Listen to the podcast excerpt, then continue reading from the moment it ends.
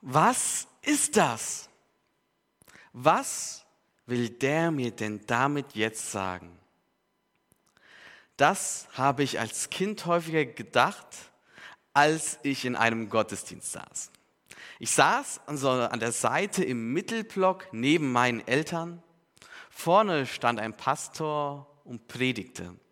Und er benutzte Wörter, die ich vorher noch nie gehört hatte. Langmut oder auch so ein Wort Barmherzigkeit. Das kam in meinem Sprachgebrauch nicht wirklich vor. Und ich denke, vielen Menschen geht es heute auch so. Barmherzigkeit. Wo in unserem Alltag begegnet uns dieses Wort? Und ich denke, viele brauchen so ein Lied wie von der EJW, um nochmal auf die Spur zu kommen, was Barmherzigkeit ist, was konkrete Zeichen der Barmherzigkeit sind. Und ich möchte in dieser Predigt daher Barmherzigkeit mit drei Dingen vergleichen. Sozusagen meine drei Ds der Barmherzigkeit. Und meine Hoffnung ist dabei, bei manchen, die da vielleicht so ein, jetzt mal, kognitives Vakuum haben, was Barmherzigkeit ist, dass das gefüllt wird und dass die, die schon klar haben, was Barmherzigkeit ist, dass es für sie umso heller erstrahlt. Ausgangspunkt für meine Überlegung ist natürlich unsere Jahreslosung. Sie ist in eine größere Rede von Jesus eingebettet, die sogenannte Feldrede. Und in dieser Rede zeigt Jesus auf, wie sich die verhalten sollen, die zu ihm gehören. Sie sollen sich an Gottes Reich orientieren, an seinen Maßstäben und Verhaltensweisen. Und diese die sind sehr, sehr anders als das, was wir hier auf der Erde gewöhnt sind. So fordert Jesus auf, seine Feinde zu lieben, die zu segnen, die einen verfluchen, denen Gutes zu tun, die einen hassen. Nicht die logische Reaktion, jemandem Gutes zu tun, der uns hasst. Direkt im Anschluss an diese Ausführungen darüber, seinen, Feinden, seinen Feind zu lieben, da kommt unsere Jahreslosung. Sozusagen als Begründung dafür, Gott ist barmherzig. Und so wie Gott barmherzig gegenüber uns allen ist, so sollen wir auch barmherzig für andere Menschen sein. Sein Verhalten, seine Barmherzigkeit ist das Vorbild. Daran sollen wir uns orientieren, diese Haltung einüben, das ist das Ziel. Und die Spitze ist, seine Feinde zu lieben. Aber nicht nur in den Spezialfällen unseres Alltags, sondern in jeder Situation sollen wir uns daran orientieren, barmherzig zu sein. Und somit wird die Jahreslosung auch zu einem Auftakt. Ein Auftakt für zwei praktische Beispiele, wie Barmherzigkeit konkret werden kann, wie man das fassen kann. Man kann das zusammenfassen in zwei Slogan, verzeihen statt urteilen, geben statt nehmen. Und das führt mich zu meinem ersten Vergleich. Mein erstes D der Barmherzigkeit. Barmherzigkeit ist eine DNA. Sie gehört zu Gottes DNA und soll zu unserer werden. Barmherzigkeit, das ist das, was Gott auszeichnet, was zu seinem Wesenskern gehört und das sichtbar wird in jedem Einzelnen, was er tut. Um das Handeln Gottes kann man zusammenfassen, dass er uns Menschen voraussetzungslos begegnet. Gott wendet sich jedem Menschen von uns zu egal welchen Namen wir tragen. Gott lädt jeden zu sich ein, egal wie viel Zeit wir vorher mit ihm verbracht haben. Gott bietet an, von Sünde und Tod befreit zu werden, egal was wir verbrochen haben. Und dass Gott so ist, so voraussetzungslos Menschen annimmt, das sehen wir in Jesus Christus. Er wendet sich den Armen und Kranken zu. Er ist mit Menschen, die keinen Fuß in einen Gottesdienst gesetzt hätten. Er vergibt der, der ihm verleugnet, und er verspricht einem Verbrecher, als er am Kreuz hängt, das Paradies. Wenn wir uns Jesus Christus anschauen, dann sehen wir gelebte Barmherzigkeit. Und in Anlehnung an Luther könnten wir sagen, wenn wir Jesus sehen, dann sehen wir einen glühenden Backofen voller Liebe und Barmherzigkeit, der von der Erde bis in den Himmel reicht. Barmherzigkeit, es gehört zur Gottes DNA und es soll zu unserer DNA werden. Jesus fordert dazu auf, barmherzig zu sein, so wie unser Vater barmherzig ist. Barmherzigkeit, barmherzig werden, kann daher als Zielrichtung des christlichen Glaubens verstanden werden. So hat es Papst Franziskus betont. Er sagt, Barmherzigkeit ist nicht eine Dimension unter anderen. Sie ist das Zentrum des christlichen Lebens. Es gibt kein Christentum ohne Barmherzigkeit. Wenn unser ganzes Christentum uns nicht zur Barmherzigkeit führt, haben wir den falschen Weg eingeschlagen. Denn die Barmherzigkeit ist das einzig wahre Ziel jedes geistlichen Weges. Im Kern geht es bei der Jahreslosung also nicht darum, dass wir uns barmherzige Handlungen antrainieren. Es geht darum, selbst barmherziger zu werden. Sich durch barmherzige Handlung Gottes Haltung einzunehmen seine DNA zu unserer zu machen. Vielleicht fragst du dich, das schaffe ich doch gar nicht. Das ist ein viel zu großer Anspruch. Ich schaffe das nicht. Und dir sage ich, genau richtig, du kannst es nicht. Egal wie viel wir tun und uns anstrengen, wir schaffen uns nicht aus uns selbst heraus, das anzutrainieren, dass das zu uns selbst wird. Die Bibel erzählt uns, dass Gott uns durch seinen Geist verändert, dass Gott selbst die Triebfeder dieser Veränderung in uns ist, dass Gottes Geist uns hilft, uns auf dem Weg führt, barmherziger zu werden, dass er unsere Gedanken und Herzen immer wieder weit macht, sodass wir barmherzig handeln können. Gott selbst zeigt uns nicht nur seine Barmherzigkeit, er ist es auch, der uns sie hilft, dass sie, wir selbst barmherziger werden. Wie kann nun Barmherzigkeit konkret aussehen?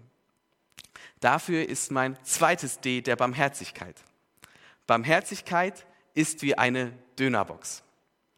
Wenn ich weiß, was eine Dönerbox ist, das ist so ein Pappbehälter, die bekommt man bei seinem Dönerladen des Vertrauens. Da kommen Pommes, Salat und dann auch natürlich Dönerfleisch rein mit einer leckeren Soße.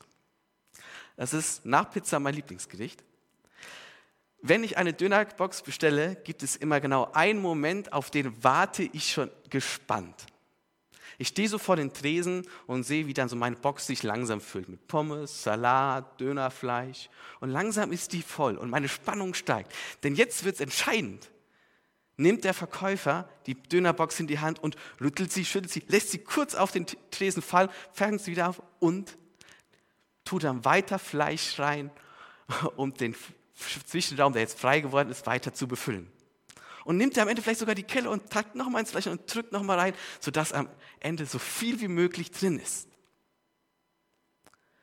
Wird er noch einmal dieses so viel wie möglich da reinpacken? Ich, ich sage euch, wenn Gott meine Dönerbox befüllen würde, er würde das machen. Nach Lukas gibt Gott nämlich ein gutes, gedrücktes, gerütteltes und überlaufendes Maß. Dieses Bild kommt allerdings nicht aus einem Dönerladen in Jerusalem, sondern aus der damaligen Handelspraxis. Ein Händler hat damals seinen Messbecher gefüllt, um Korn sozusagen abzumessen und das dann in einen Behälter des Kaufenden gelegt.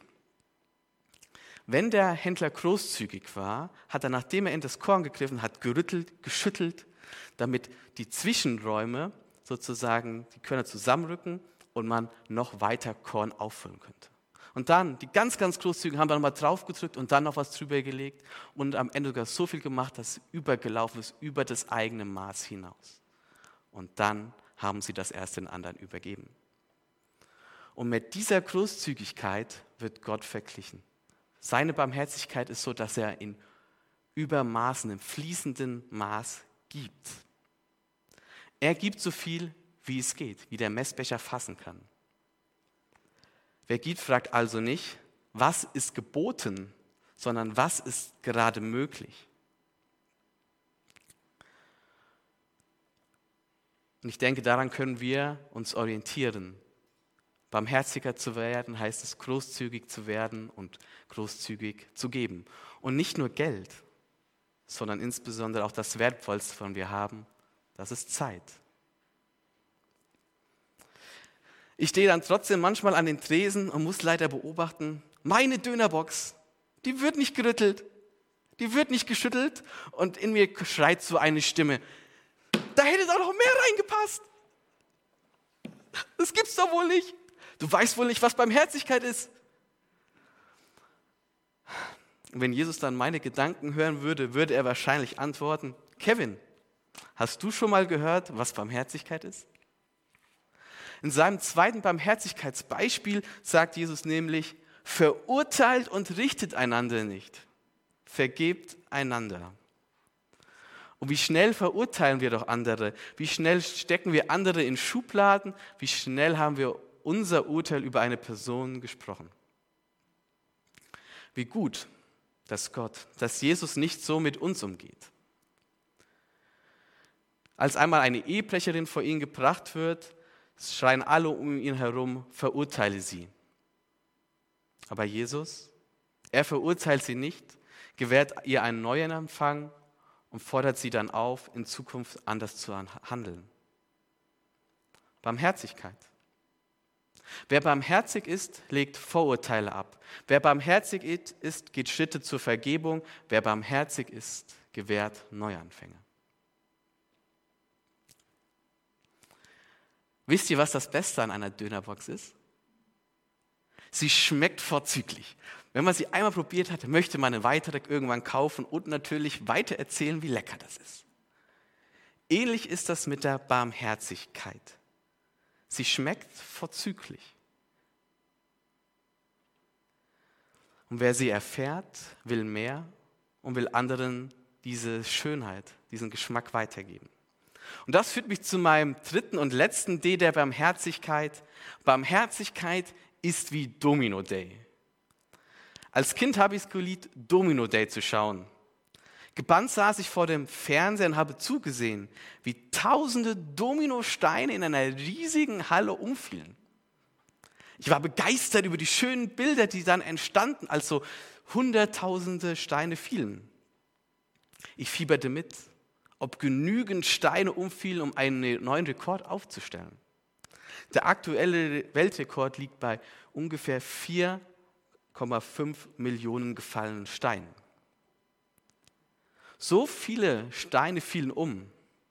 Und Ausgangspunkt dafür war ein Startimpuls, der den ersten Stein zum Fallen brachte und eine riesige Kettenreaktion auslöste. Bei der Barmherzigkeit verhält es sich ähnlich. Es gibt einen Startimpuls und ohne den geht gar nichts. Und dieser Startimpuls geht von Gott selbst aus. Er ist barmherzig, deswegen können wir barmherzig werden. Er zeigt uns seine Barmherzigkeit, deswegen können wir Barmherzigkeit weitergeben. Und für uns bedeutet das, wir empfangen Barmherzigkeit, bevor wir sie weitergeben. Wir erleben Barmherzigkeit, bevor wir sie leben. Wir lernen an uns selbst, was Barmherzigkeit bedeutet, bevor wir anderen lehren können, barmherzig zu sein. Barmherziger zu werden heißt daher auch, sich ganz Gott hinzugeben, diesem Startimpuls, um von ihm seine Barmherzigkeit zu erleben, diese Energie in sich aufzunehmen und dann auch weiterzugeben. Das führt mich nämlich zur nächsten Parallele. Ein Stein fällt nur, weil er von einem Stein bewegt wurde. Barmherzigkeit ist darauf angelegt, uns zu bewegen. Gottes Barmherzigkeit drängt dazu, sie weiterzugeben. Kommen wir auf Papst Franziskus zurück. Er sagte, wer die Barmherzigkeit Gottes erfährt, fühlt sich dazu gedrängt, bei den Letzten und den Armen zum Urheber von Barmherzigkeit zu werden. Und das stellt uns die Frage, wohin drängt uns Gottes Barmherzigkeit in unserem Leben? Zu wem in unserem Leben drängt uns Gottes Barmherzigkeit? Seit der Geburtsstunde der Kirchen sind Christen dafür bekannt, barmherzig zu sein, anders zu sein, Armen, Kranken, Schwachen zu helfen, ihnen zur Seite zu stehen, auch wenn es Nachteile mit sich bringt. Das unterschied sie von einer sehr unbarmherzigen Gesellschaft. Und das weckte Fragen und Neugier. Ja, es führte sogar dazu, dass viele selbst zum christlichen Glauben übertreten. Nach dem Religionssoziolog Rodney Stark haben ausgerechnet die Pest und das barmherzige Fallen der Christen zur Ausbreitung des Christentums maßgeblich beigetragen. Er schreibt, dass es im Jahr 165 nach Christus im römischen Reich nur 45.000 Christen gab. Das ist so 0,08 Prozent der damaligen Bevölkerung. In den folgenden Jahren brachen Krankheiten über das römische Reich rein, wie die Pest, Pocken, Fleckenfieber und tausende Menschen starben. Viele Christen kümmerten sich um diese Menschen, um die Kranken und Sterbenden und lebten so Barmherzigkeit. Ein, ein Bischof von Karthago, Cyprian, schrieb im Jahr 251 in einem Brief dazu.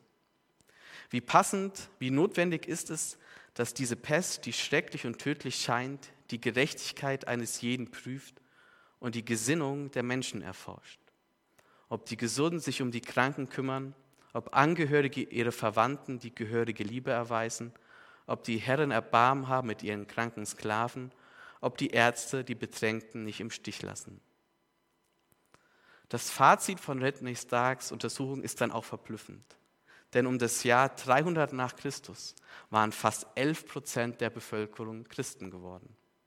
Er sieht den Grund in dem großen Zeugnis der gelebten Barmherzigkeit der Christen und in der gegenseitigen Unterstützung der Christen untereinander. Barmherzigkeit zieht Kreise. Wenn viele Steine fallen, offenbart sich bei Domino Day ein größeres Bild. Barmherzigkeit zielt darauf, das größere Ganze zu verändern. Nicht nur das Leben von einzelnen Menschen schöner zu gestalten, sondern unser Leben hier auf der Welt zu verändern, in einem neuen Licht zu erscheinen.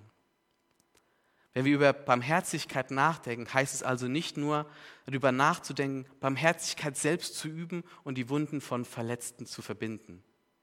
Es ist genauso wichtig zu fragen, wie Gott über die Strukturen denkt, in denen wir leben, welche Menschen in Not und Elend treiben und was unser Anteil ist, um diese Strukturen zu verändern. Wenn wir also die Jahreslosung hören und diesen Imperativ, seid barmherzig, heißt das immer zweierlei. Speist die Hungernden und sorgt dafür, dass weniger Menschen in Hunger kommen. Heilt die Kranken und kümmert euch darum, dass weniger krank werden. Helft den Armen und Schwachen und verändert die Systeme so, dass Menschen nicht mehr in die Armut getrieben werden. Oder ganz allgemein gesprochen. Nimm die Notleidenden in den Blick und setz alles daran, dass kein anderer in die gleiche Notlage gerät und verändere die Umstände dementsprechend. Zu viel? Zu anstrengend? Hier möchte ich an drei Dinge erinnern. Das erste ist, wenn wir über die Veränderung von größeren Bildern sprechen, wir sind ein Stein in diesem gesamten Gemälde. Und das ist es, was wir uns beobachten bedenken müssen. Nicht wir sind das gesamte Bild, wir sind ein Stein. Aber es ist wichtig, dass wir unseren Anteil geben. Das Zweite ist, nicht wir sind diejenigen, die in uns selbst die Barmherzigkeit hervorbringt, zu unserer DNA werden lassen. Das macht Gott. Das macht sein Heiliger Geist in uns. Und er ist es auch, der die Gesellschaften verändert, transformiert. Nicht wir, sondern der Heilige Geist ist da auch die Triebfeder. Und ein letztes Mal möchte ich an Papst Franziskus erinnern, der gesagt hat, Barmherzigkeit ist das Zentrum des christlichen Lebens. Wenn unser ganzes Christentum uns nicht zur Barmherzigkeit führt, haben wir den falschen Weg eingeschlagen. Denn die Barmherzigkeit ist das einzig wahre Ziel jedes geistlichen Weges. Barmherzigkeit ist das Ziel. Es ist das Ziel eines geistlichen Weges. Das heißt im Umkehrschluss auch, wir sind auf dem Weg. Wir müssen weiterhin barmherziger werden. Den Startimpuls für diesen Weg gibt Gott selbst.